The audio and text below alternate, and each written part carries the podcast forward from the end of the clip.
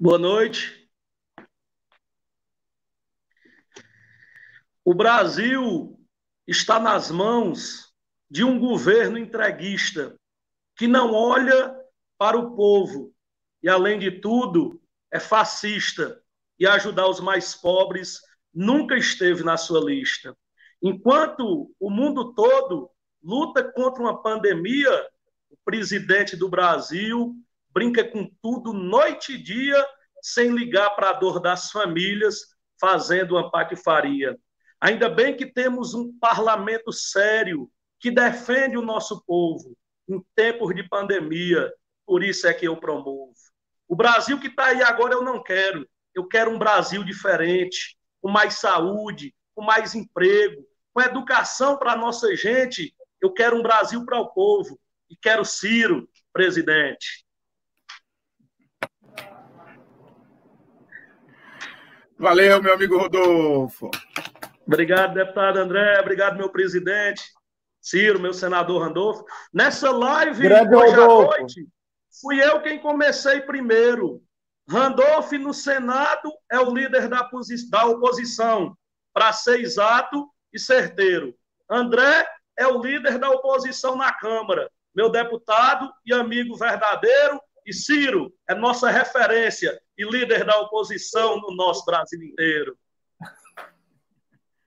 É isso aí, meu amigo Rodolfo. Obrigado aí. Nada melhor que começar uma prosa com você sempre fazendo essas apresentações que muito nos orientam, desde a campanha do Ciro em 2018.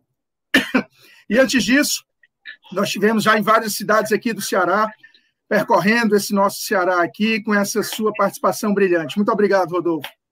Você que certamente agradeço, meu abrilhanta, essa nossa roda de prosa.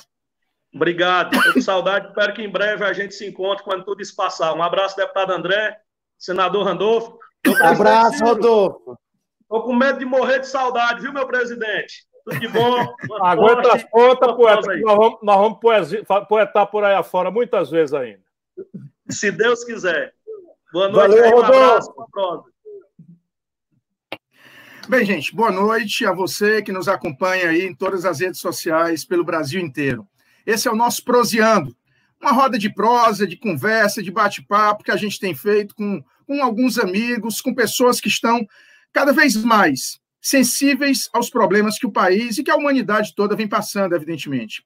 E hoje a gente tem a honra de estar aqui fazendo essa prosa com o senador Randolph, né, que é o meu amigo pessoal, grande líder da oposição no Senado, senador pela rede do Amapá, mas que hoje, sem dúvida alguma, ocupa um espaço respeitado em todo o Brasil e que a gente tem como grande referência no Senado e, claro, dentro do Congresso Nacional como um todo. E é muito importante, meu amigo Randolfo, você estar aqui conosco. Muito obrigado pela sua presença. A alegria mesmo toda tempo- minha. E, ao mesmo tempo, termos aqui ao lado o meu presidente, pessoa com quem eu tenho a honra de conviver há muitos e muitos anos, né? Era bem pirralho aí quando ele me deu uma oportunidade na Subsecretaria de Desenvolvimento Urbano, quando ele era governador. Eu fui, eu tinha 27 anos, e ele já me deu um cargo de alta responsabilidade, inclusive uma das maiores obras que caracterizou o Ciro foi o Canal do Trabalhador, né, que era uma transposição do Rio Jaguaribe para Fortaleza, Fortaleza em 1994, perto de ter um colapso de abastecimento, 93, 94, e o Ciro já fazendo a, digamos assim, uma precursão do que seria a transposição do São Francisco, ele já iniciava naqueles momentos ali, também muito novo, né, digamos assim, essa grande missão de levar esperança em forma de água, mas em forma de muita luta também para o povo do meu Ceará e do nosso Nordeste do Brasil, e certamente para o povo brasileiro. Obrigado pela presença, Ciro. Então, essa ideia é o quê? O papel da oposição. Né? Nós vamos fazer esse, esse bate-papo aqui nessa próxima hora sobre o que é que precisamos fazer enquanto oposição no Brasil. Oposição é ser do contra, por ser do contra. Oposição é porque a gente perdeu a eleição, seja com Ciro, seja com a Marina, seja com o próprio Haddad. Não, oposição porque nós queremos um Brasil diferente. E a oposição, ela não pode, de forma alguma, num momento como esse, onde a gente vê cada vez mais um poder executivo completamente omisso, e quando não está omisso, está tomando atitudes completamente irresponsáveis no enfrentamento dessa pandemia, cabe ao legislativo e cabe à sociedade civil como um todo, além, evidentemente, do poder judiciário e dos governadores e prefeitos trazer para si essa responsabilidade. E nós temos feito isso. O Ciro tem percorrido o Brasil em lives, né? tem dialogado com toda a sociedade, com todos os estados. Ele já vinha fazendo isso presencialmente antes da pandemia, e agora, no decorrer dessa pandemia, tem feito um grande trabalho Brasil afora pelas redes virtuais. E a gente, eu e o Randolph, a gente tem essa missão, liderar a oposição na Câmara, Randolph no Senado, e temos conseguido construir alguns caminhos que são bem interessantes. Conseguido construir alguns caminhos muito interessantes. É, reuniões que não eram feitas da liderança da oposição na Câmara e da liderança da oposição no Senado, agora estamos fazendo periodicamente. Né? Justamente para quê? Para fazermos essa interlocução e aproveitarmos a tramitação de uma casa de um projeto e defendermos na outra quando ela chega na outra casa. E eu e o Randolph temos essa sinergia muito grande, que, que nos ajuda bastante, junto com os, com os outros líderes, os líderes dos outros partidos de oposição na Câmara e no Senado, que têm feito conosco, com o líder Volney do PDT, com o líder Molon do PSB, com o líder Verri do PT, com a, com a líder Fernanda Melchiona da, do PSOL, com a líder Joênia da Rede, com o líder Guimarães da minoria, e no Senado, depois o, o Randolph enumera o, o nome dos líderes desses partidos que estão conosco nessa caminhada. E temos feito, o Poder Legislativo, felizmente, a, a Ciro, Randolph e todos vocês que nos acompanham, tem tido um papel de tentarmos, até mesmo pela questão de estarmos votando por deliberação remota, de buscarmos consensuar o máximo possível. Todas as votações, as votações são consensuais? Não. Mas nós temos conseguido colocar diferenças partidárias e, e, e divergências ideológicas é, de lado, no momento onde a gente precisa votar projetos que minimizem a dor da população brasileira.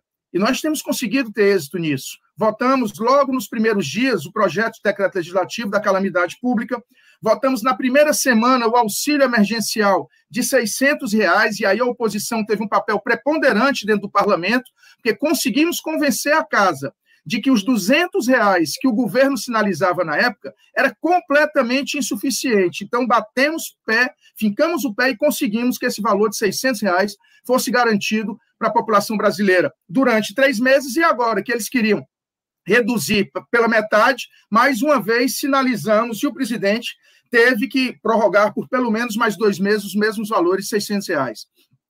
Da mesma forma, fizemos o projeto de lei de emergência cultural, o projeto Aldir Blanc, que já é lei sancionada, pegando 3 bilhões de reais do Fundo Nacional de Cultura, para beneficiar trabalhadores e trabalhadoras da cultura, né, junto com a deputada Jandira Fegali, que foi uma grande relatora na Câmara, e nós tivemos a felicidade de conseguirmos também construir esse consenso. Então, é um projeto que vai beneficiar, com essa ajuda de 600 reais, os trabalhadores e trabalhadoras da cultura, mas também com valores entre 3 e 10 mil reais para pontos de cultura, microempresas que trabalham atividades culturais, todas as, aquelas atividades que ficaram, evidentemente, é, impossibilitadas de, de fazer é, apresentações por conta do isolamento social. E, para além disso, fomos, fomos atrás da proteção aos empregos e às empresas, para linhas de crédito para as empresas. É bom que se diga, o governo editou uma medida provisória 944, completamente inócua, porque os bancos, mesmo com a taxa Selic em 2,25, os bancos cobram um spread elevadíssimo, e o Ciro deve falar muito bem sobre isso, né? E, além disso, colocam verdadeiras barreiras à concessão de crédito, né, dizendo que o risco é muito elevado e não concedem crédito.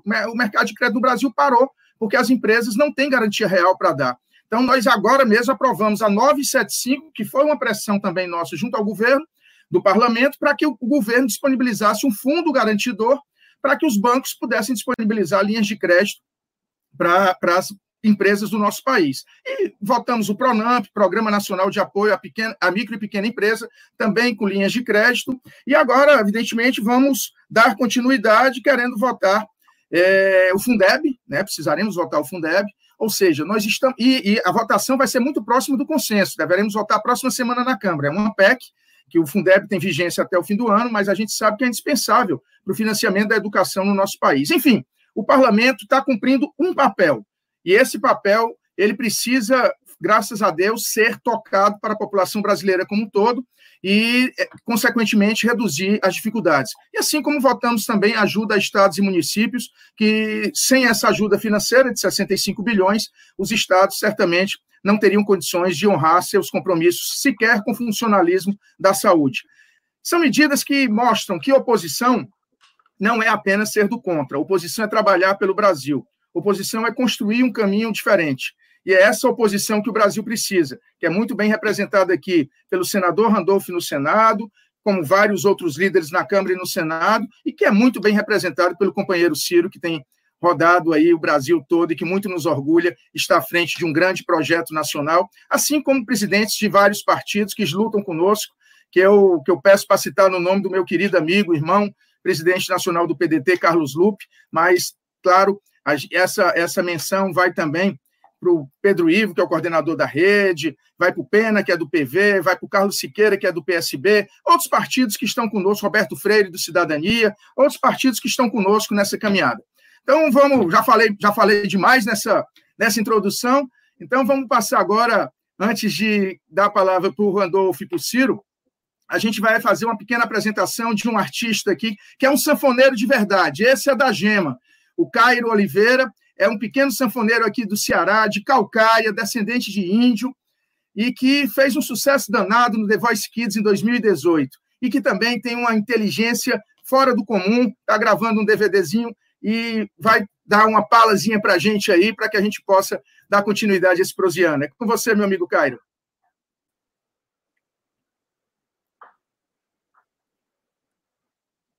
Obrigado, meu querido amigo André Figueiredo, por mais esse convite. Oi, quero mandar um abraço aqui para o senador Randolfo Rodrigues. Quero mandar um abraço para o nosso futuro presidente, Ciro Gomes. Oi!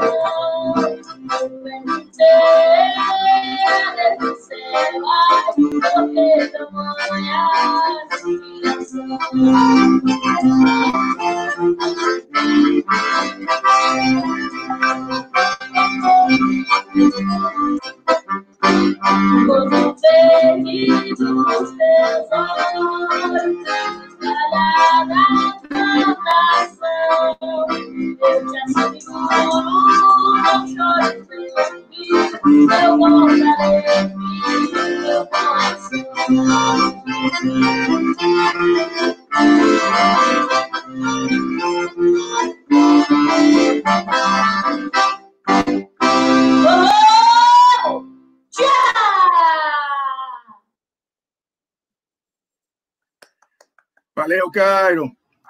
É muito bom. E até eu estava vendo alguns comentários quando eu disse que ia tocar um sanfoneiro. E sanfoneiro não, pelo amor de Deus. E dizer que a gente estava com o Cairo já em várias rodas de prosa que a gente vem fazendo com alguns companheiros do interior aqui do estado, e a gente sempre dá, tem a oportunidade, a honra de ter o Cairo, esse, esse pirralho maravilhoso, participando das nossas rodas de prosa aí do nosso proseando. E nós três, que somos nordestinos, né, porque o Randolfo é senador pelo Amapá, mas é pernambucano é, de nascimento, nós temos essa música como um verdadeiro hino ao nosso povo, tão sofrido e tão valente, que é o povo nordestino. E, e é isso. Pois, meu amigo Randolph, a gente tem a honra de ter você aqui. Quero te agradecer mais uma vez por estar nos dando essa, essa honra de poder prosear conosco, certo? E queria aí ouvir falar, ouvir de você como é que você, enquanto senador, líder da oposição no Senado, tem trabalhado junto com os colegas líderes, como é o caso do meu querido amigo, senador Everton Rocha, lá do Maranhão, líder do PDT no Senado. Como é que vocês têm trabalhado tantos enfrentamentos que eu tenho visto, tido grandes vitórias que são muito importantes para o nosso país? Fala aí, meu amigo Randolfo. Querido André, André, primeiro, uma enorme satisfação estar aqui, muito honrado pelo convite. É, alegria maior, além de estar junto contigo, companheiro de belas jornadas e no Congresso Nacional, líder da oposição na Câmara dos Deputados. Como você já assinalou, nós conseguimos fazer algo que alguns imaginavam que era impensável, reunir todo o campo da oposição em reuniões, em encontros semanais para discutir a pauta, para intervir e para apresentar um programa alternativo para o Brasil. Então, para mim é de uma satisfação, é uma honra enorme compartilhar, no mesmo tempo em que, em que me cabe o, a tarefa de liderar a oposição no Senado, ter você como companheiro de líder da oposição. E alegria maior e honra muito maior estar aqui junto com o nosso líder, é, no que depender de nossos esforços, futuro presidente desse país. Eu dizia hoje de manhã, é, André, é, cada vez que eu vejo mais o Ciro falar, mais me tem lembrado do Brizola, viu? Cada vez mais tem trazido os bons ventos é, de Brizola. Eu, um dia desse, estava assistindo, já assisti três, quatro vezes Legalidade, esse belo é, filme que retrata a cadeia da legalidade montada, organizado por Leonel Brizola, é, na reação ao pré-golpe de 64, e que foi vitoriosa, impediu aquela quartelada daquela época. E é como, eu, de, é, anos depois, como eu refleti o seguinte: é, que pecado fez o Brasil não ter tido o Brizola como presidente. Mas vendo é, a convicção de Ciro para construir, para nos liderar em um projeto nacional de desenvolvimento, eu acho que o sonho trabalhista e os bons ventos, a, a herança de Brizola continua presente. Eu acho que nós vamos ter, dentro, dentro em pouco, se Deus quiser, um herdeiro legítimo do que Brizola sonhava para o Brasil aqui no nosso país. Então, é de uma honra e satisfação enorme estar aqui junto com o Ciro. Mais, mais alegria ainda você ter aberto essa live com o Rodolfo Bezerra, abrir com poesia. É tudo que nós brasileiros mais precisamos aqui. Poesia e música é tudo que o nosso povo mais precisa é, nesse momento. Nesse momento em que o astral está baixo, né, André? É nesse momento em que nós chegamos à triste marca de quase 72 mil brasileiros tiveram sua vida ceifada ceifada pela irresponsabilidade do atual governo. É bom que nós digamos isso sempre com todas as letras da palavra. É, veja, é, não, não pode ser omitida a culpa, a responsabilidade de Jair Bolsonaro, a responsabilidade genocida do seu governo, é, pelo que está acontecendo no país. Sempre tem que ser lembrada. Esse senhor, ele é, subestimou a pandemia. Ele desarticulou as ações de isolamento social e de combate à pandemia. Ainda agora, ainda ontem, na, no Twitter, com a maior cara de pau, é, sob os, o cadáver de mais de 71 mil compatriotas nossos, ele insistiu em minimizar a tragédia que nós estamos vivendo. O que nós estamos vivendo, já morreram no Brasil mais brasileiros do que todas as guerras que o Brasil participou desde a sua independência. Já morreram no Brasil mais brasileiros do que foram vítimas em um ano de violência urbana. Nós estamos vendo a maior tragédia de todos os tempos sob responsabilidade desse governo. Sob a responsabilidade desse governo, eu digo porque faltou um plano, uma coordenação nacional, um plano nacional de organização do enfrentamento à pandemia. Ele não pode se omitir dessa responsabilidade, dizendo que foi delegada a responsabilidade para governos para os governos estaduais e municipais. O povo brasileiro, 53 milhões de brasileiros, escolheram ele para presidente. E é num momento como esse que nós precisávamos de um líder nacional. Precisávamos de um líder que unisse a todos nós. E ele, assim, não fez. Para você ter ideia da gravidade dos erros cometidos pelo governo federal, o, a reabertura desordenada pelo país foi responsável em 25 dias. Em 115 dias, nós chegamos a 1 milhão de brasileiros infectados, Ciro. Bastaram 25 dias para nós alcançarmos o segundo milhão, que vai ser alcançado nessa quarta-feira ou nessa quinta-feira, segundo projeções. Nós podemos estar chegando, lamentável e tristemente, talvez até o começo da próxima semana, se não ainda nessa semana, a 80 mil brasileiros nossos que já perderam a vida. São compatriotas nossos, são amores de nossas vidas, enfim, a morte, lamentavelmente, já está bate na porta de cada um dos brasileiros. E a responsabilidade desse genocídio é do atual governo federal, que mantém há mais de 50 dias um governo, um ministro interino à frente da pasta da saúde, e sem responsabilidade nenhuma em coordenar uma política nacional de enfrentamento.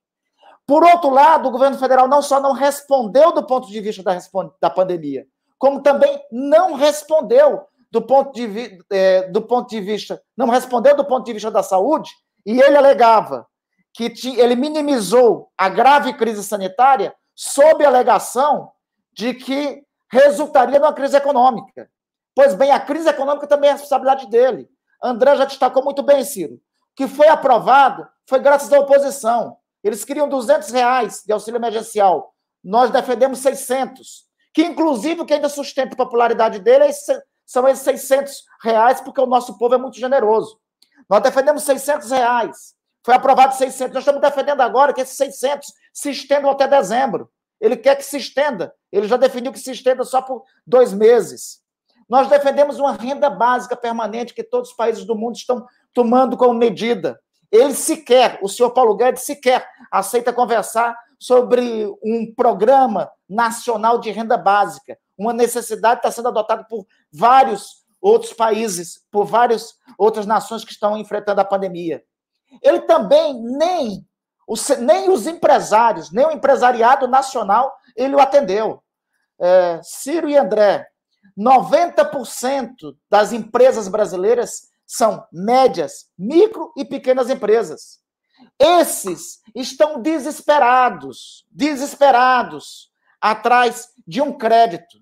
Não foi possível, não teve competência o atual governo federal de facilitar o acesso ao crédito destes. Eu quero só ilustrar com alguns, é, com alguns dados do Sebrae aqui do Amapá, mas que são dados nacionais que me foram passados é, nessa semana.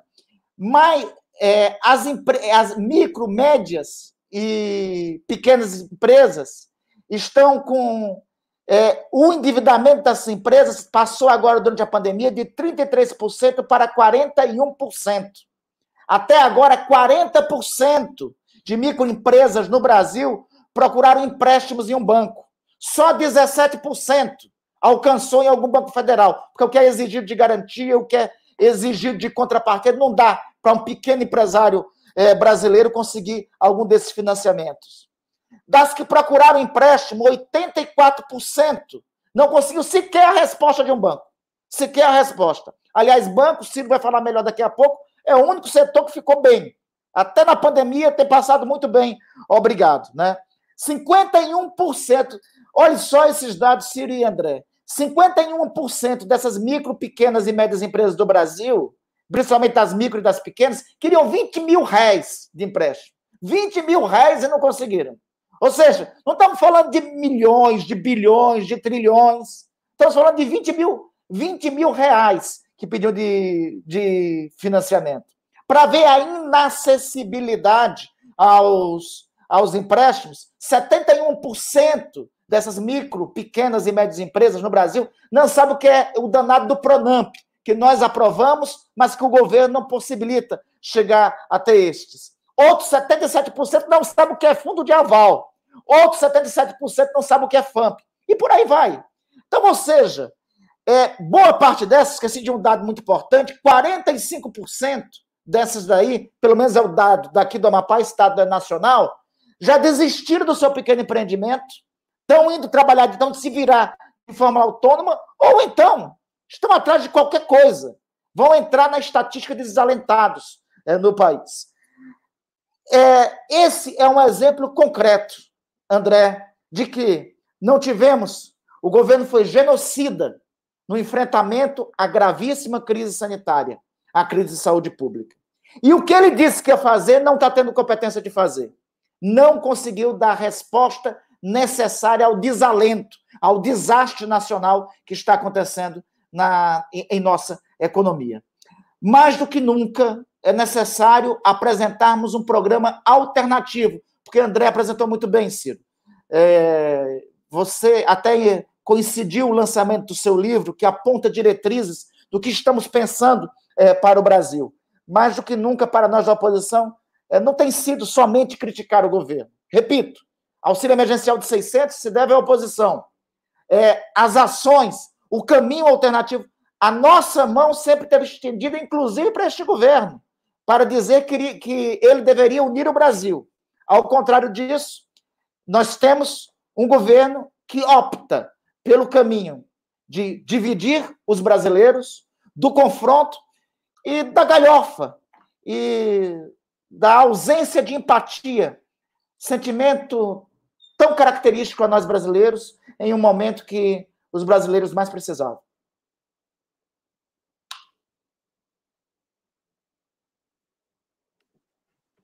Obrigado, meu querido amigo, senador Randolph. É isso aí, irmão. Eu acho que trabalhos como o que você faz no Senado e que nós, enquanto partidos de oposição, juntamente com algumas forças de centro também, estamos construindo na Câmara, é o que podem dar o caminho, o viés para o Brasil. E ao lado do parlamento, evidentemente, tem um poder judiciário respeitado e forte, governadores e prefeitos que efetivamente possam encarar as responsabilidades para as quais foram eleitos. E aqui no Ceará a gente tem um grande orgulho de ser governado pelo governador Camilo e que tomou as atitudes corretas no momento correto, assim como o prefeito de Fortaleza, Roberto Cláudio, também tem sido um excelente gestor, inclusive no enfrentamento dessa pandemia. Mas, lógico, como você disse, o Brasil poderia estar numa situação bem diferente se nós tivéssemos um presidente da República que, não obstante é, sermos oposição, mas que trouxesse para si o sentimento de liderança e se despisse de quaisquer é, digamos assim, vaidades ou sentimentos de incentivo ao ódio e pudesse sentar com a oposição e dialogar. Isso foi feito agora recentemente com o presidente da Argentina, que se que fez um, uma ação junto ao prefeito de Buenos Aires, que é seu principal opositor. Aqui não. Lamentavelmente, o presidente não tem tido essa postura. Por isso que líderes efetivamente podem surgir num momento como esse, pela sua experiência, pela sua capacidade, pela sua competência e construir um caminho diferente para o Brasil, mesmo na oposição. Né? E o Ciro, a gente tem uma felicidade muito grande né, de ter sido um desses comandantes e, e uma pessoa que hoje, sem dúvida nenhuma, materializa tudo o que eu, particularmente, o PDT, tenho certeza que você, várias pessoas que compreendem o Brasil a partir de uma visão que o Ciro tem, uma visão bem diferente. Então, meu irmão Ciro, meu querido amigo de décadas, queria que você dissesse aí como é que você está vendo essa, essa grande tragédia que o Brasil vai passando, como o Randolph bem disse, mais de 72 mil irmãos e irmãs nossas que vieram a óbito, famílias enlutadas, quase 2 milhões de brasileiros contaminados, isso fora a subnotificação. Então, como é que você encara nesse momento, você como grande liderança do nosso país? Bom, André, muito obrigado a você pela oportunidade, pelo privilégio de repartir esse, esse, esse proseando, que é um, um papo que a gente gostaria de estar fazendo aí junto com o nosso povo, no meio da rua, caminhando pelo Brasil, mas nós temos obrigação de proteger vidas e estamos dando o exemplo que pode, podemos dar, embora muito inquietos, cada um de nós que somos muito ativos, muito militantes, estamos aqui usando o caminho que nos é possível na internet. Eu fico muito feliz. O André é um quadro absolutamente extraordinário. Quando ele diz que muito garoto, 27 anos, é porque eu já conheci o talento dele. Veio ser o vice-secretário, preparando-se para ser aquilo que já foi ministro, com certeza será outra, nos lidera na oposição. E esse belo talento que Pernambuco e o Amapá nos trouxeram à vida brasileira, que é o amigo, irmão querido Randolph Rodrigues, que tem essa, essa coisa muito rara no homem de Estado, que é a, a garra, a militância, a, a voz é muito ativa, muito muito brilhante, mas ao mesmo tempo uma densidade acadêmica, uma, uma, capacidade teórica de inteligência, não é que faz dele naturalmente um líder para todo mundo ouvir no Senado da República. E olhe que a tarefa de vocês dois não é fácil. E é com isso que eu queria, é, fazendo essa saudação, come, começar o meu depoimento. Quer dizer, no Brasil, a derrota de 2018 não foi só uma derrota do campo democrático, popular, nacional, para uma figura, para ficar aqui num termo moderado, uma figura exótica, estranha para a maioria do povo brasileiro, que foi empacotada aí por muita, muita, muita mentira, muito dinheiro estrangeiro, muita manipulação, em cima do, da zanga do nosso povo com a crise econômica terrível que se abateu sobre o Brasil e com a notícia generalizada de corrupção. Enfim, aconteceu, mas ao acontecer de o presidente da República com as características do Bolsonaro, nós também tivemos a consequência disso no parlamento. Isso é uma coisa que nós precisamos, com muita humildade, todo dia dizer para o nosso povo. A nossa força hoje está relativizada na Câmara Federal a 130 deputados em 513. Portanto, a tarefa do André não é simples. No Senado é um pouco menos grave, porque no Senado as coisas não são tão preto ou branco, os senadores são mais, mais compenetrados assim das nuances dos casos. Não é, não é que a Câmara não seja, mas 513 é um lugar muito difícil. Eu mesmo já tive a honra de ser deputado federal e pude ver por dentro. Então é, é preciso que a gente diga para o nosso povo que a nossa força é uma força que, que tem que ser todo dia multiplicada, porque se for basicamente contar número, nós vamos perder de 3 a 1 todo o campeonato, o campeonato inteiro. No Senado, talvez a gente perca de 2 a 1, mas tende a ser 3 a 1 também. E ainda assim, nós temos conseguido fazer duas coisas muito importantes que no futuro todo mundo dará o devido valor. Primeiro, conter o, o, o Bolsonaro dentro das regras do jogo da democracia. Ele agora está piano fino, botou o rabinho entre as pernas, levou uma enquadrada geral aí do, do Supremo Tribunal Federal, o próprio Congresso Nacional, a CPI mista das fake news, chegando perto, o Ministério Público do Rio pegou aí é, Queiroz, etc. Foi, foi prender o Queiroz, aquele valentão que todo dia tinha uma agressão, todo dia tinha uma provocação, botou o rabinho entre as pernas, está falando fino, e isso é um sinal não é de que o, a, a, o pulso golpista dele nós estamos conseguindo conter, ou seja, a República pelas suas instituições, e eu espero que isso não seja nenhum acordão por trás dos panos que encheria a nação brasileira de vergonha. Algumas coisas me incomodam muito. Não é contra a ordem do Supremo Tribunal Federal, um, uma Câmara do Tribunal de Justiça do Rio diz que o Flávio Bolsonaro tem fórum privilegiado. Isto é uma vergonha ilegal eu espero que logo mais se corrija. Da prisão domiciliar o Queiroz, até pode se entender, é, enfim, tem, uma, tem idade, etc, etc, embora não se deu para as mesmas, nas mesmas condições para os outros. Mas para a mulher do Queiroz, uma foragida da justiça, você dá a ela o privilégio de, de, de uma prisão domiciliar, para mim, é uma decisão absolutamente vergonhosa que o presidente do, do, do, Superior Tribunal de Justiça deu. Data máxima vênia, com todo respeito, mas eu sou professor de direito, não há como se dizer, senão vergonhosa, a decisão que permite a, a, a, a, mulher do Queiroz, que era foragida da justiça, ter uma prisão, uma prisão domiciliar, sendo evadida da justiça. Isso daí, de fato, não contribui para que a sociedade brasileira respeite a lei, respeite o judiciário. E as outras coisas, né?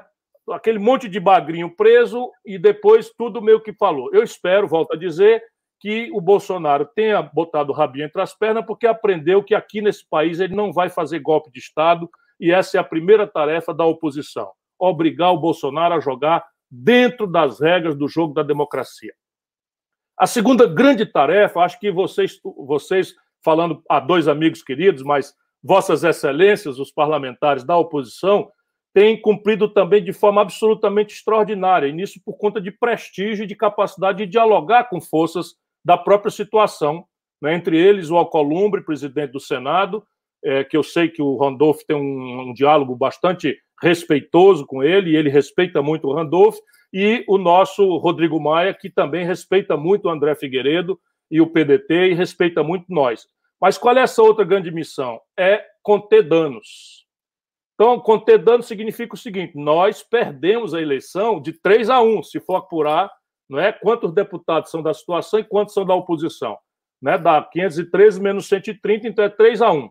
Né? No, no Senado dá mais ou menos 2 a 1, mas nós estamos conseguindo.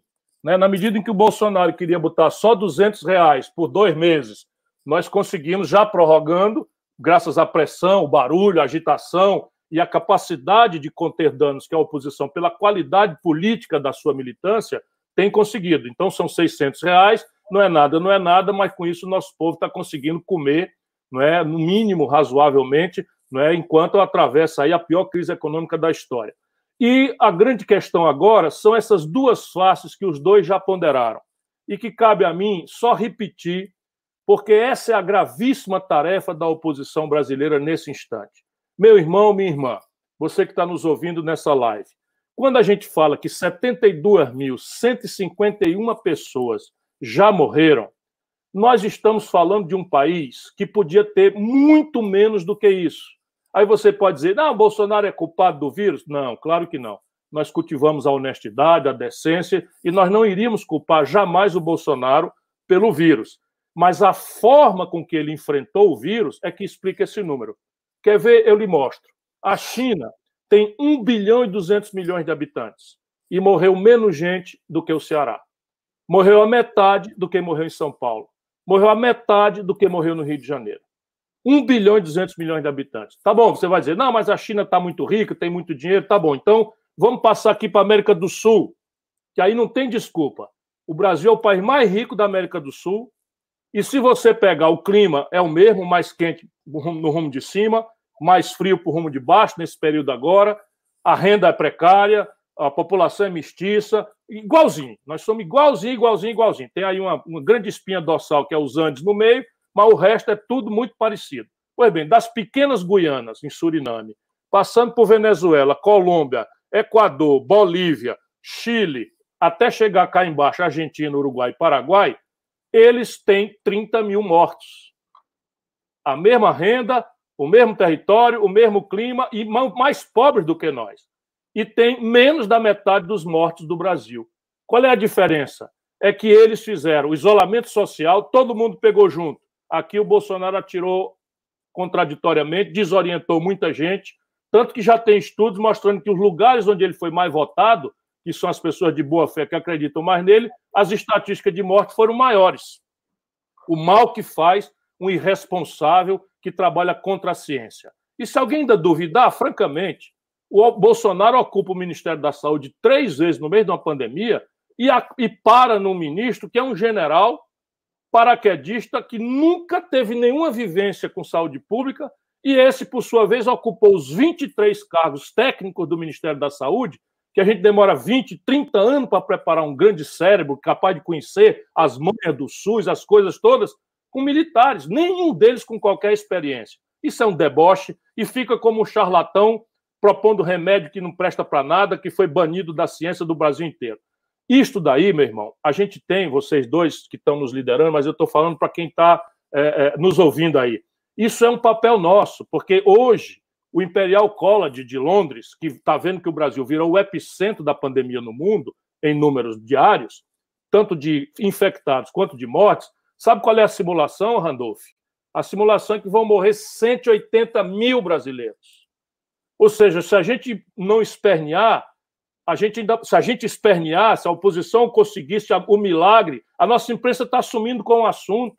A manchete de 72 mil mortos caiu lá para o quinto lugar do tamanho nos jornais, menor, muito menor do que a manchete quando morreram mil pessoas.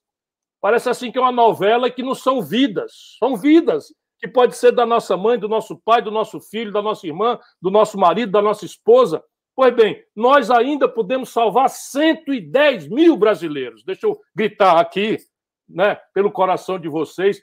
Não é possível. Aí fazer o quê? Testar. O Brasil segue sendo o país que menos testa, portanto, a gente não está vendo o caminho do bicho. Não é? Fazer o isolamento social radical, fazer com que nós tenhamos o leito de retaguarda, fazer com que nós tenhamos os hospitais é, de, de campanha funcionando, fazer com que o interior tenha respirador, que agora o bicho está indo para o interior e as pessoas estão indo se infectar sem respiradores e sem leitos de UTI. Você tem que ter um projeto para transferir leitos ociosos. A Fortaleza, por exemplo, comemorou, comemoramos, graças ao trabalho do conjunto aí do Roberto Cláudio com o Camilo Santana, primeiras 24 horas sem nenhuma morte. Portanto, as estruturas que foram rapidamente construídas aqui podem e devem ser, com a ajuda do governo federal, redistribuídas para o interior, mas isso impõe uma política de pessoal, de capacitação, de treinamento, de remuneração.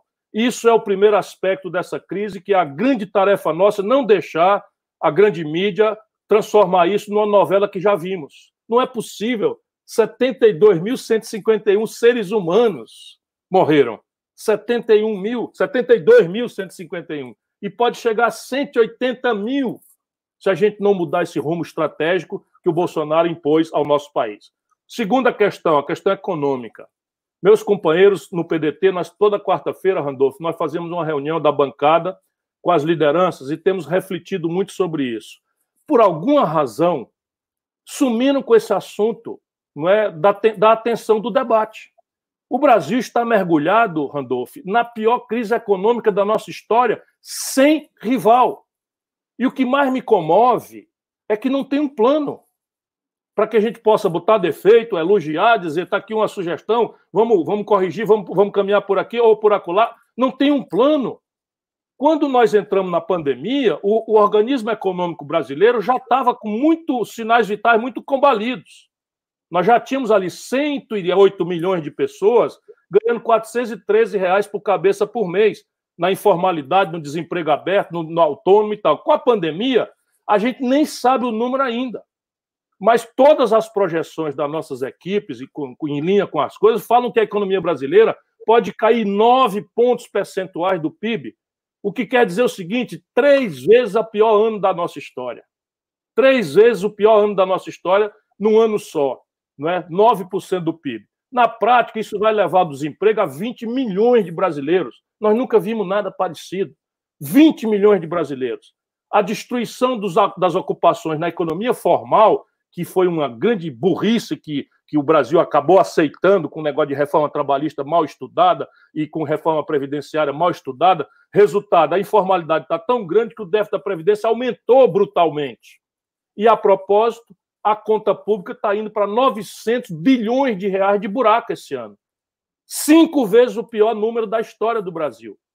Se cai nove pontos, 20% de desemprego e o déficit público vai para 9 bilhões de reais, meu irmão, é uma crise que obrigaria a gente estar tá todo mundo debruçado sobre ela. Nem sequer sai essa, essa conversa na, nos jornais. E quando a gente ouve falar, o Paulo Guedes some, quando ele volta, diz assim: Vou fazer três privatizações espetaculares em 90 dias. Não deixa eu falar demais, André. Então me conta aí, mas é porque, enfim, eu sou militante de tempo integral. Olha o que, que o Paulo Guedes está falando. Ah. Olha o que, que o Paulo Guedes está falando. Vamos comparar privatização numa hora dessa. O Brasil, nesse semestre, janeiro a junho, o Brasil perdeu 38 bilhões e 700 milhões de dólares de fuga de capital, o saldo líquido. Este é o maior fuga de capital da história do Brasil. Por quê? Porque está todo mundo vendo as besteiras que o Bolsonaro está fazendo e estão vendo que o Brasil está indo para o brejo como economia. Portanto, a aversão a risco ao Brasil está num nível absolutamente grave.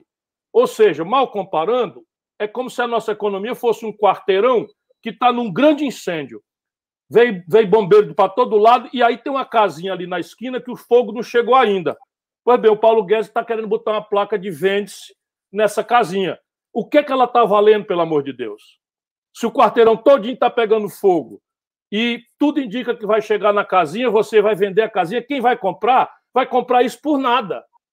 Então imagina você botar para vender numa hora como essa o sistema elétrico brasileiro, a Eletrobras, transferindo para o capital estrangeiro o comando do regime de águas do país, isso é um crime que não é possível que nós possamos aceitar isso acontecer. Não é possível, sabe? Pandemias à parte, isso é o caso da gente ir para a rua e quebrar tudo.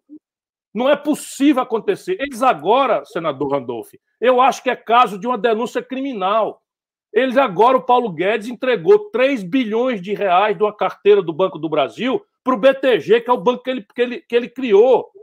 Olha aí que vocês estão me ouvindo. O Banco do Brasil tem uma carteira de 3 bilhões de reais de crédito alega que esse crédito tem algum risco e vendeu essa carteira, sabe por quanto?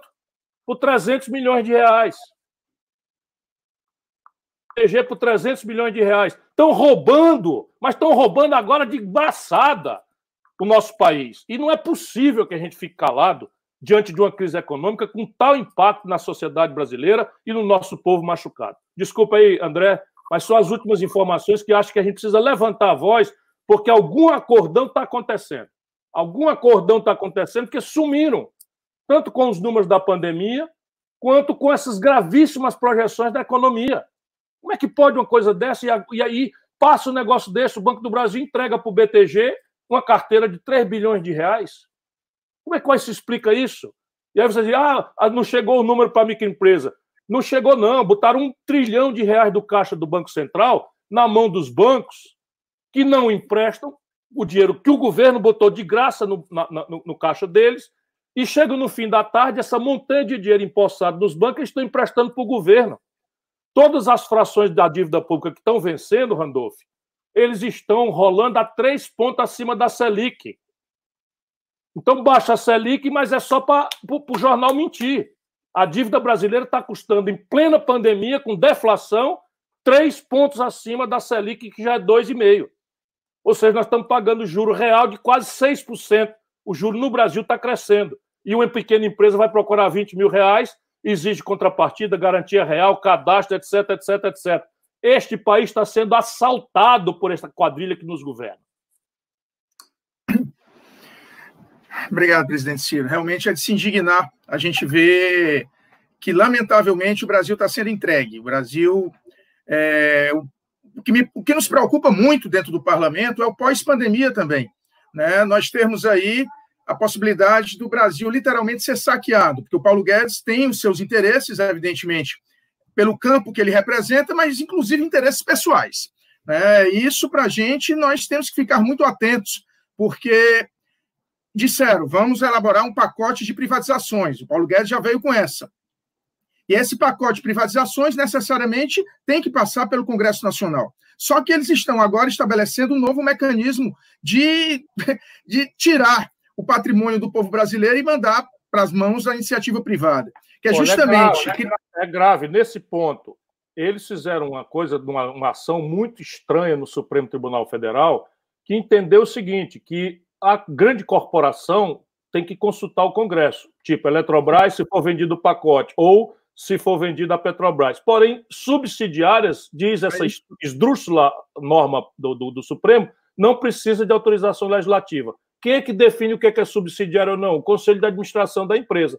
Então, estão esquartejando a Petrobras e entregando aos pedaços, o que vale muito menos do que ela como um negócio é, é, orgânico.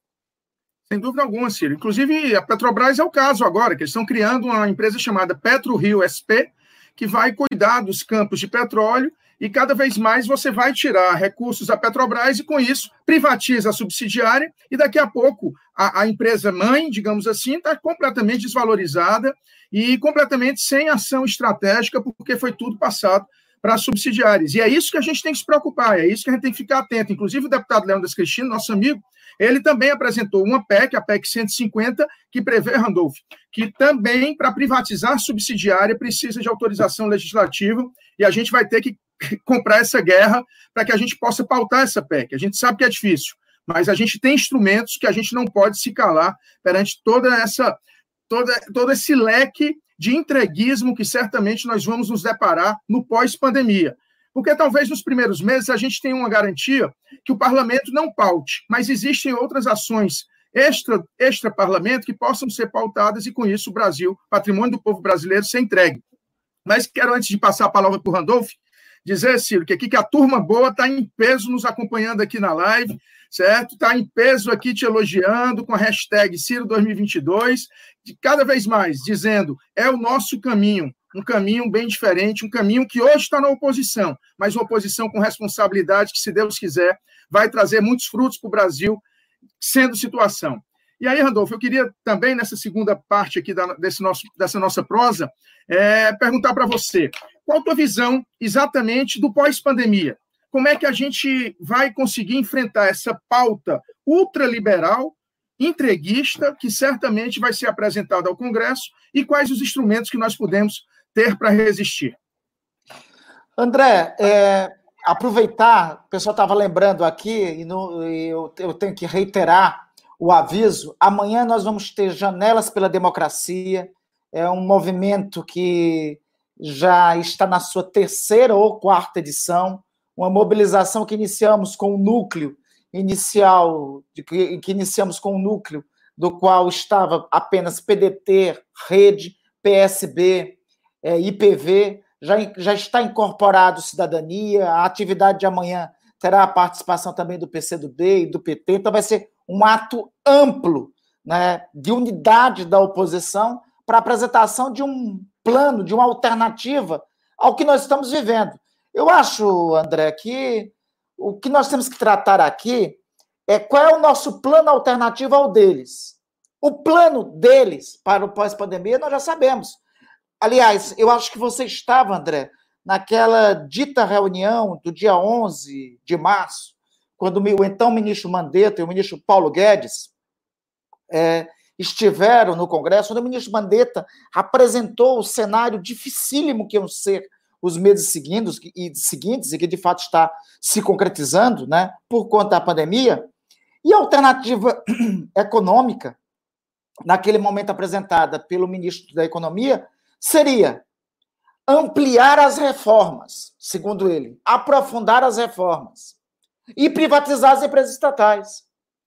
Ora, vamos raciocinar o seguinte: né? se você. A crise, Ciro já deu os números aqui.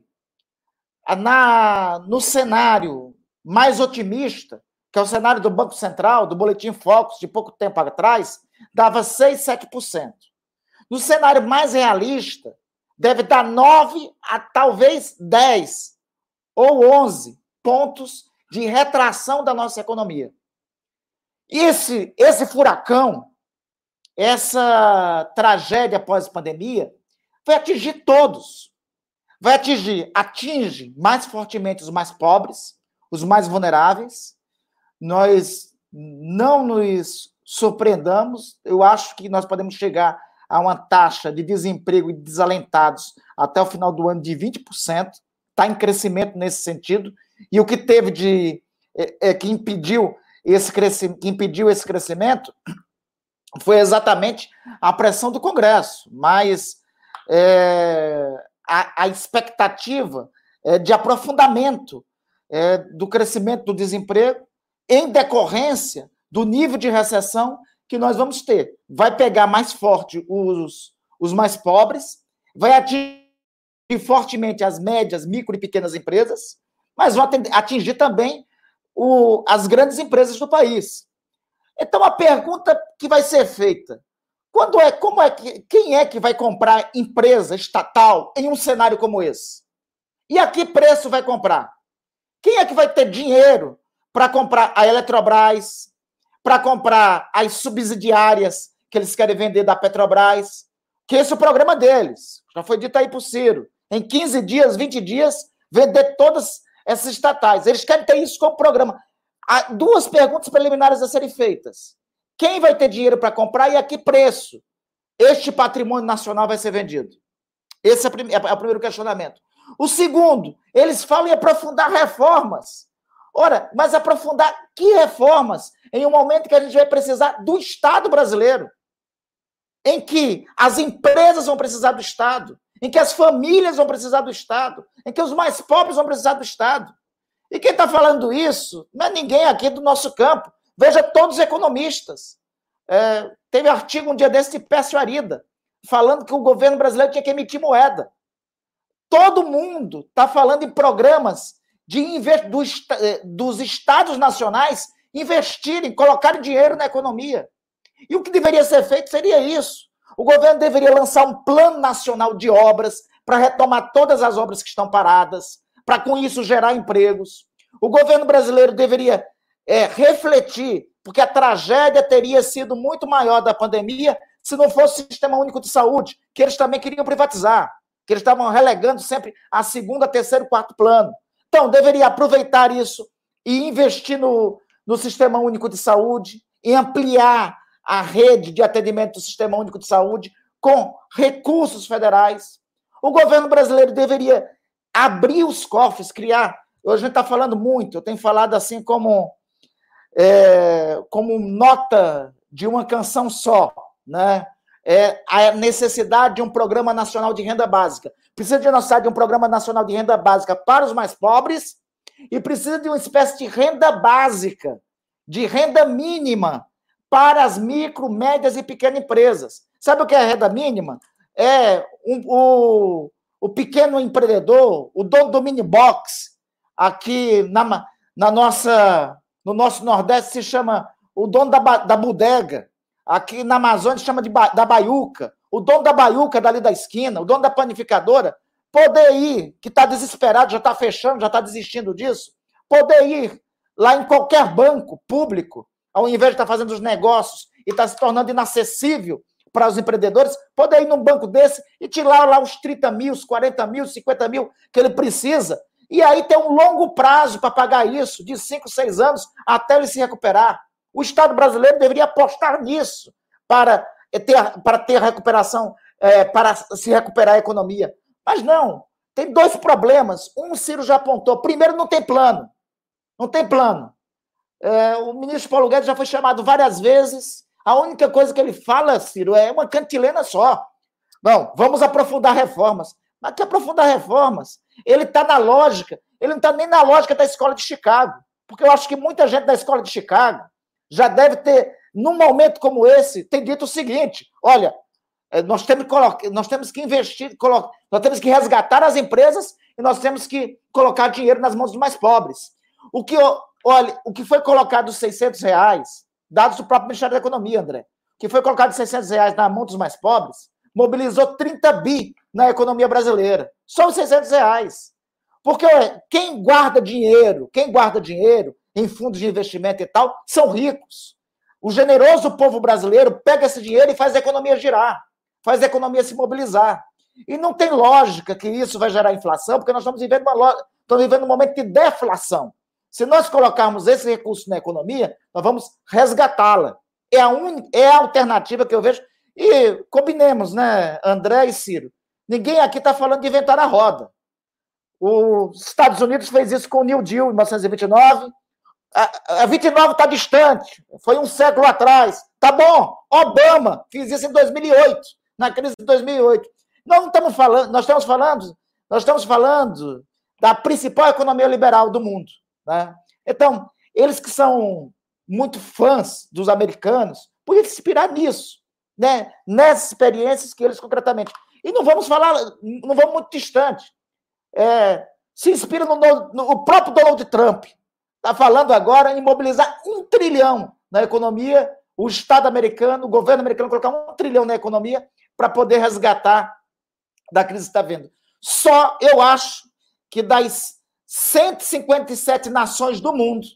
Me parece que é só aqui no Brasil que tem um governo falando em fazer reformas, reduzir, é, privatizar empresas estatais e não, preocupado, não preocupados é, onde de fato gera emprego no país e principalmente com a situação dos mais pobres.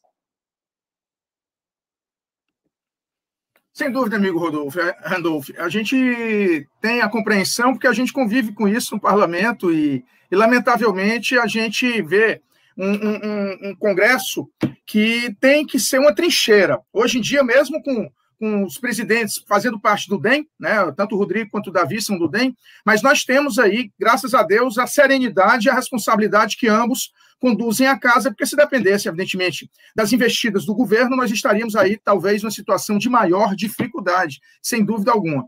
E aí, como você mesmo colocou, momentos como crise tem o pós-crise, né? E aí precisa do enfrentamento. Getúlio Vargas, Getúlio era oposição à República Velha. E ele conseguiu, felizmente, pela visão de estadista que ele sempre teve, uma visão de um todo do Brasil, quando foi ao poder em 1930, certo? Derrotando oligarquias, construindo um novo Brasil, ele elaborou um alicerce de desenvolvimento, um grande alicerce de desenvolvimento e que foi, inclusive, considerado exemplo na década de 30, com a pós-crise de 1929. Né? E aí a gente tem essa missão. Primeiro, resistir. É, resistir porque o atual governo se se tudo, digamos assim, não correr como gostaríamos, vai até 2022. Mas mesmo que a gente consiga é, afastar por impeachment, e aí eu também reforço o convite que você fez para os Janelas pela Democracia, amanhã, 19h30, com todas as forças que estão no campo da oposição presentes.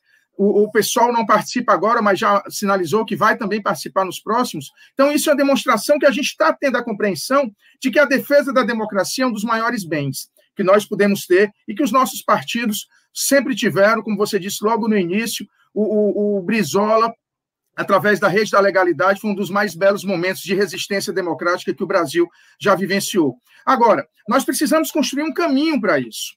E eu fico muito feliz de ter aqui ao meu lado o Projeto Nacional de Desenvolvimento né, esse livro que o Ciro está nos presenteando, presenteando o povo brasileiro, que está na lista dos mais vendidos, justamente porque porque ele coloca de uma forma muito serena e com muito conhecimento o que o Brasil precisa fazer dentro de uma perspectiva de não ser uma subnação, de não ser uma, uma, uma pátria dominada, dominada pelas elites, dominada pelo rentismo. Todo o projeto que vem do governo federal já há algum tempo, ele é ele, ele está ele é gerado pela defesa do sistema financeiro nos problemas menores do FIES, né, passando para a possibilidade de ser, de ser destinado recursos para bancos públicos, até mesmo na, na no travamento, como está agora, da concessão de crédito, mesmo havendo a disponibilização de muitos recursos por parte do Banco Central.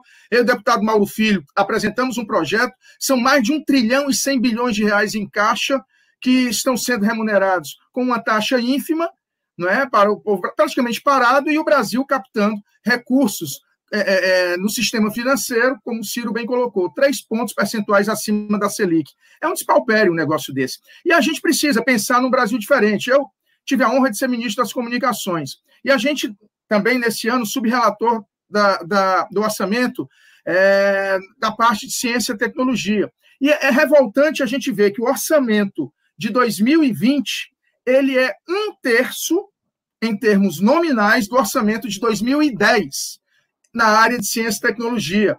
A CAPES, que é o nosso órgão de pesquisa, está simplesmente 75% abaixo de 2015. Que futuro o Brasil quer ter se não investe no conhecimento do seu povo? E um dos pilares que o Ciro coloca no Projeto Nacional de Desenvolvimento é pensar uma nova indústria, através de uma economia do conhecimento. É isso que nós precisamos, evidentemente. Precisamos pensar o agronegócio, precisamos pensar a indústria também da forma convencional como hoje ela é colocada. Mas se a gente quer um Brasil do futuro, a gente tem que investir indústria de, alto, de alta qualidade, de alto conhecimento tecnológico e que nós estamos desperdiçando nossos cérebros porque não estamos investindo em ciência e tecnologia. Por isso, Ciro, queria que você apresentasse um pouquinho, lógico, gostaríamos de ter aí a noite toda, mas sabemos que você tem outras lives aí, mas nos presentei também nessa, nessa última fala agora com um pouquinho do Projeto Nacional de Desenvolvimento, né, esses pilares que você montou e que, sem dúvida alguma, podem ser um grande caminho para o Brasil ter um, ter um futuro bem diferente do que hoje nos é destinado, por conta dessa PEC do teto de gastos, por conta de uma visão de um governo completamente atrasado, reacionário e entreguista. A gente precisa ter um caminho para isso. Eu tenho absoluta certeza que você materializa esse caminho através do Projeto Nacional de Desenvolvimento, que a turma boa, tenho certeza, que tanto celebra e que tanto discute através das redes e nos momentos que tem de diálogo com você. Olha, André, o que vocês falaram aqui hoje, com muita inteligência, já dão, já o que, já o que vocês falaram dá já um, um desenho muito inteligente, porque nós precisamos espancar o preconceito e a intoxicação ideológica e substituir esses paixões e ódios horrorosos por raciocínio, o pensamento. Então, a, a própria expressão Projeto Nacional de Desenvolvimento, ela não pode ser dita com muita rapidez, porque ela importa já num grande diferente conceito e numa batalha política na qual nós estamos perdendo. Então, projeto significa o seguinte: meta, objetivo, prazo, orçamento, quanto custa, de onde vem o dinheiro, quem vai pagar tal conta, quem vai fazer seu capital estatal, seu capital privado, nacional, seu capital estrangeiro, se é uma economia mista. Então, projeto é isso. Não há no Brasil nada hoje sério que você diga, não, o Brasil daqui 10 anos está assim, vai ficar assado. O Brasil daqui 20 anos está assim, vai ficar. Ninguém sabe. Porque coisas importantes que foram refletidas no, no passado estão jogadas na lata do lixo. Por exemplo, a Estratégia Nacional de Defesa. Um projeto nacional precisa de uma defesa com um projeto. Não é? Até porque um dos elementos sensíveis da reindustrialização possível do Brasil passa pela compra governamental a pretexto ou a motivo de defesa. Pois bem, estes canalhas que nos governam submeteram o Brasil, rasgando a Estratégia Nacional de Defesa, ao Comando Sul dos norte-americanos. Anteontem o Trump foi visitar lá e humilhou um tal de general Davi, brasileiro, e o comandante da força disse simplesmente o seguinte: não, ele está aqui pago para nos servir. Essa foi a expressão. Quem estiver achando que eu estou exagerando, a humilhação né, do Brasil está submetida ao comando da Força Sul dos Estados Unidos. Então, projeto significa isso: meta, objetivo, prazo. E eu tenho a ideia de que o Brasil devia se desafiar a, a, dar ao nosso povo uma qualidade de vida equivalente à qualidade de vida dos espanhóis em 30 anos. Eu peguei a Espanha porque não é nem o mais rico nem o mais pobre país da Europa Ocidental. Então o IDH deles é bastante bem, a renda per capita é quase três vezes, duas vezes e meia do Brasil, e dá para você ir lá em 30 anos. E aí, como é a ideia? Está aqui o projeto, nós vamos especializar isso em educação. Eles dão 58 vagas para cada garoto, para cada, para cada é, é, 58 é, para cada 100 garotos de 18 a 25 anos, vaga no ensino superior. O Brasil só dá 18, já com a parte grave de, de, de iniciativa privada, basicamente financiada com dinheiro público do ProUni, que é a renúncia fiscal, e do FIES, que hoje tem uma inadimplência de 11 bilhões de reais, humilhando 5 milhões de jovens brasileiros no começo da vida com nome sujo no SPC. Nacional por quê? E esse é o que me bato. Porque ninguém vai dar lugar para o Brasil no mundo se a gente não cavar esse lugar na base da força. Da força da capacidade nossa de dizer não, de nós desenvolvermos a nossa própria inteligência. E não é por nenhuma paranoia, não é porque tudo que o Brasil deixar de importar é alguém do estrangeiro que deixa de exportar para nós. E tudo que o Brasil agregar valor na exportação é um mercado que nós vamos tomar de alguém. Então, nem os americanos, nem os asiáticos, nem os europeus vão dar de barato isso. Ou a gente cava esse lugar, e qual é a nossa chance? A nossa chance é o mercado interno, que nos permite, se a gente fizer um reforço dele, ter uma plataforma de escala que já é global só dentro do Brasil. Se você, tem, se você tiver uma ideia de que 100 milhões de brasileiros, excluídos de tudo, pudessem ter um padrão de consumo, teoricamente, vamos lá, em 10, 15, 20 anos, de classe, de classe A, de classe C, vamos lá, explode a demanda no Brasil e dá escala para qualquer atividade industrial que a gente queira fazer. Então, nacional, porque o juro não é, não é, o juro não é global, o juro é brasileiro, como a gente já viu a tecnologia não é nacional, é global e o Brasil está muito defasado e apanhando nisso. Né? E a escala com que as megacorporações globalizadas vendem destrói qualquer competição num país que tem sete em cada dez empregos retirado de pequena empresa. E desenvolvimento. O Brasil, se a gente continuar nesse pseudo piloto automático, incrivelmente feito em cima da perna, numa madrugada pelo Fernando Henrique, legitimado pelos 14 anos do PT, e que continua a mesma coisa, câmbio flutuante, superávit primário e meta de inflação, com casca e tudo, sem qualquer reflexão estratégica, o desenvolvimento é um subproduto, é um efeito colateral. É? E o número é terrível. Entre 1930 e 1980, o Brasil cresceu 6,25% ao ano, todo ano, em média. Como é uma média, nós chegamos a crescer 15 pontos num único ano, vários anos crescemos acima de 7, de 10, enfim. Pois bem, entre 1980 e 2010, o Brasil cai para 2,2% o crescimento. E aí, de 2010 para 2020, cai para zero, ainda antes de abater os nove pontos que nós vamos cair esse ano. Portanto, o Brasil não tem compromisso com o desenvolvimento. E aí, desenvolvimento, a gente tem que entender que é consequência de um conjunto de fatores todos cientificamente calculáveis. Nenhum deles o Brasil tem chance hoje se a gente não mudar. Primeiro, o que promove desenvolvimento é o consumo das famílias, que está deprimido como nunca aconteceu antes da pandemia. Por quê? O desemprego é recorde, a informalidade é recorde e o crédito está colapsado. Antes da pandemia, 63 milhões e 700 mil pessoas com nome sujo no SPC. Depois, o, o desenvolvimento vem do investimento empresarial. Hoje, o investimento empresarial é em zero. Por quê? Porque nós estamos com a capacidade instalada ociosa, antes da pandemia, já quase 30%. Capacidade instalada é assim: se você tem capacidade de produzir mil geladeiras e só tem gente comprando é, 700 geladeiras, ninguém vai botar uma fábrica nova de geladeira, porque as fábricas que tem já estão. Não tem, não tem gente para comprar a capacidade que ela tem. Então, isso é o que o senhor Paulo Guedes sabe, está mentindo que vai ter desenvolvimento no Brasil. Não tem, e a grande razão disso é que o endividamento empresarial brasileiro, antes da pandemia, já era o pior da história, e com a pandemia não tem saída, porque eles permitiram cartelizar em 85% das transações financeiras na mão de apenas cinco bancos. O terceiro motor do desenvolvimento é investimento público.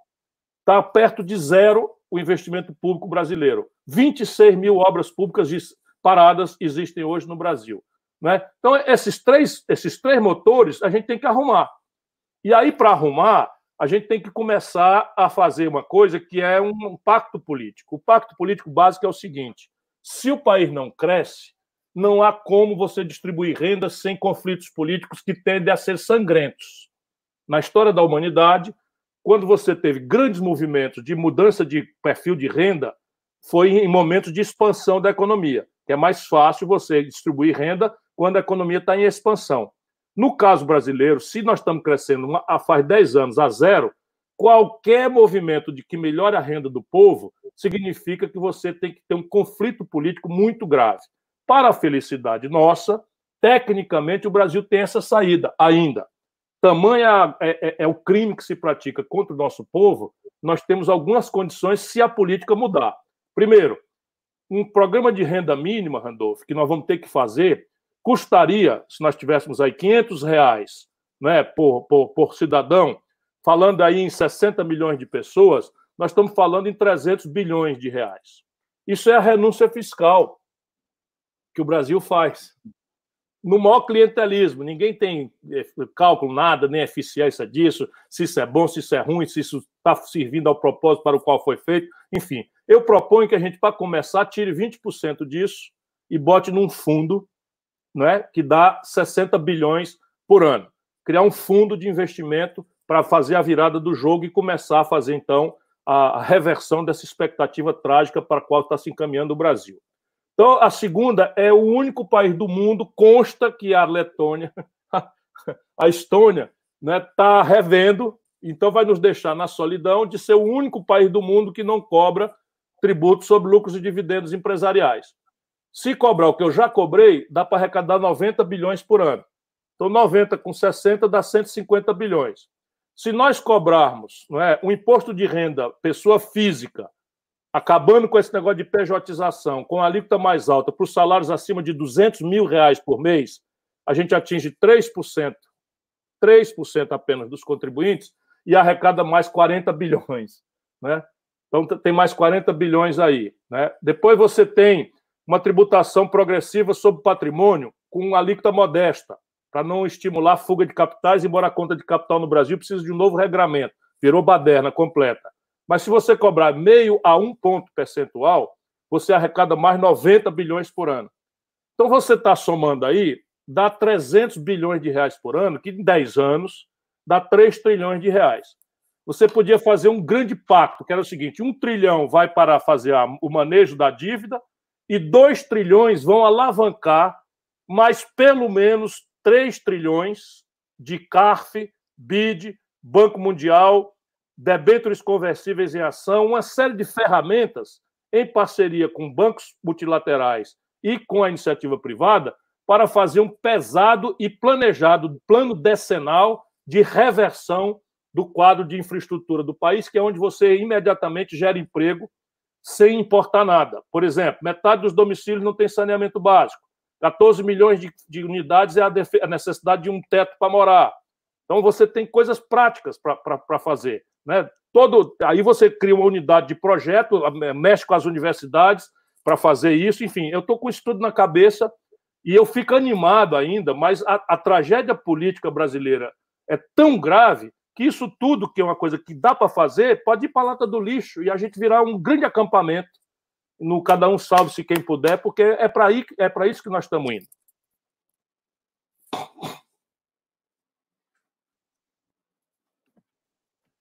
Bem, obrigado, obrigado, Andolfi. Eu, eu parei e senão, quero aqui eu... dizer que foi é, essa prosa aqui. Depois a gente faz o Proseando 2. Mas eu quero dizer que foi muito bom, foi muito bom esse bate-papo aqui. Antes de encerrar, antes de encerrar, quero passar aqui para o nosso Cairo nos presentear com mais, mais uma falazinha dela aí para a gente passar as nossas considerações finais aí. Fala aí, Cairo.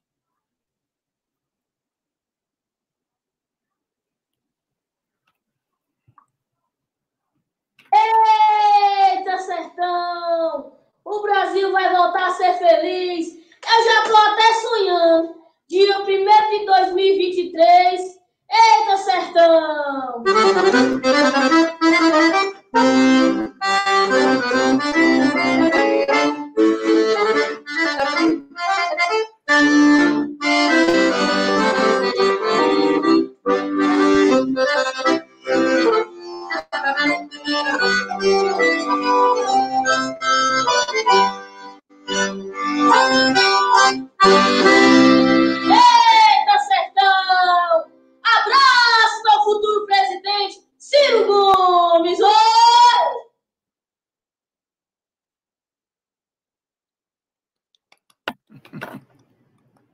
um doce, né, rapaz? Valeu, Cairo. Bem, Maravilhoso. gente, a gente... Ele é bom, ele é bom. Olha, já tem, já, Ciro, já, já tem, já tem um compromisso na posse, viu? Já tem um compromisso aí dia 1 de janeiro. Aí. Já sabe quem toca o hino nacional lá, hein?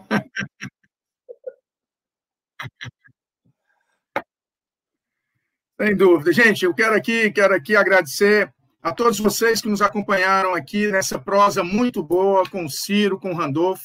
Quero aqui agradecer a todos os que conosco faziam oposição no parlamento. Mais uma vez, saudar meu querido líder Volney, do PDT, da, na Câmara, o líder Molon, saudar a líder Perpétua, do PCdoB, a líder Fernanda Melchiona, do PSOL, o líder Enio Verri, do PT, a líder Joênia, da Rede, o líder Guimarães, da minoria, e no Senado, além do Randolph, nosso grande companheiro, líder da oposição, também saudar o líder Rogério Carvalho, do PT, meu querido amigo, grande líder, o Everton Rocha, do PDT, o veneziano, líder do PSB, e a Elisiane, líder do Cidadania, que também está conosco nessa luta, além do Zaratini, que é líder da oposição no Congresso Nacional. Então, quero aqui passar para as considerações finais aqui para o meu querido amigo Randolph, mais uma vez agradecendo muito, Randolph, você abrilhantou demais essa nossa prosa aqui desse dia 13 de julho.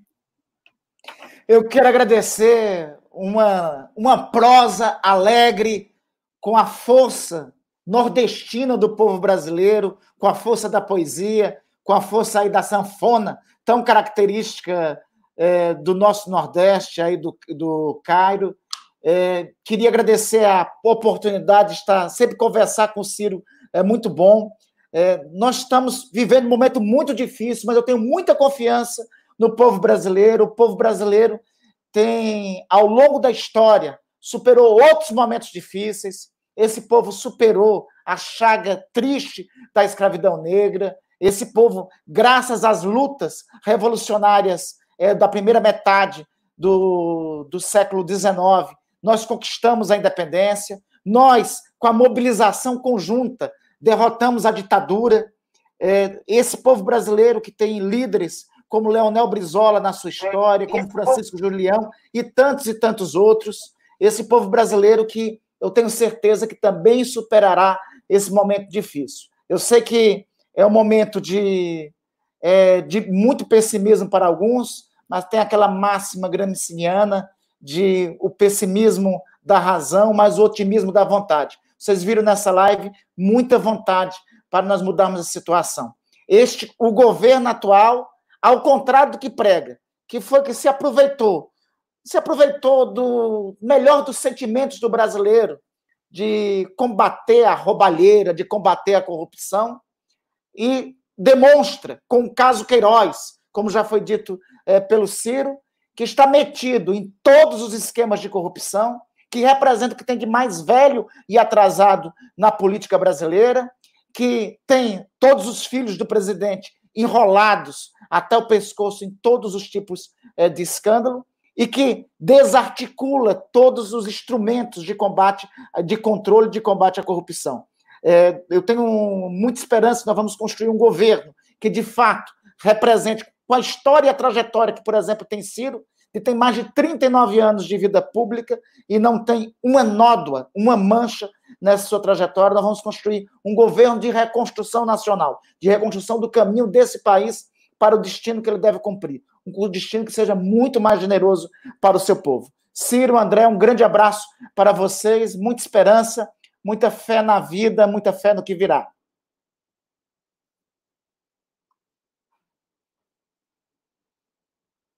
O Ciro lembra, em 1990, eu fui candidato a deputado estadual pelo PDT, já pelo PDT, sou desde 84, tinha 23 anos, e o meu slogan era fé na vida, fé no que virá. Você que estava adivinhando, Rodolfo? Rapaz, foi combinado, tu não é, sabia, não? Quero aqui passar a palavra agora para o meu querido amigo, companheiro de décadas. Passar a palavra aqui para o meu querido amigo, companheiro, líder, Ciro Gomes, que eu tenho a honra de ter conosco agora aqui nessa caminhada no PDT, que sempre, sempre foi meu sonho, mas sempre estivemos lado a lado, mesmo em partidos diferentes, porque a gente acredita muito no projeto do Ciro e que eu tenho certeza que o povo brasileiro também merece acreditar, porque afinal ele traz com, com ele o dever da esperança que todos nós temos que ter de ver um Brasil bem diferente, um, um Brasil como o Brizola sempre sonhou, um Brasil do povo brasileiro. Contigo, irmão Ciro, sua mensagem final aí, meu querido amigo. Eu quero agradecer essa noite especial que vocês me deram. Hoje eu estou muito mordido, como vocês viram, com essas notícias todas. Né? A imprensa sumindo com a morte de milhares de brasileiros, ou pelo menos não dando a devida atenção, o devido respeito. Isso é luto, e isso me aperta, me oprime o coração.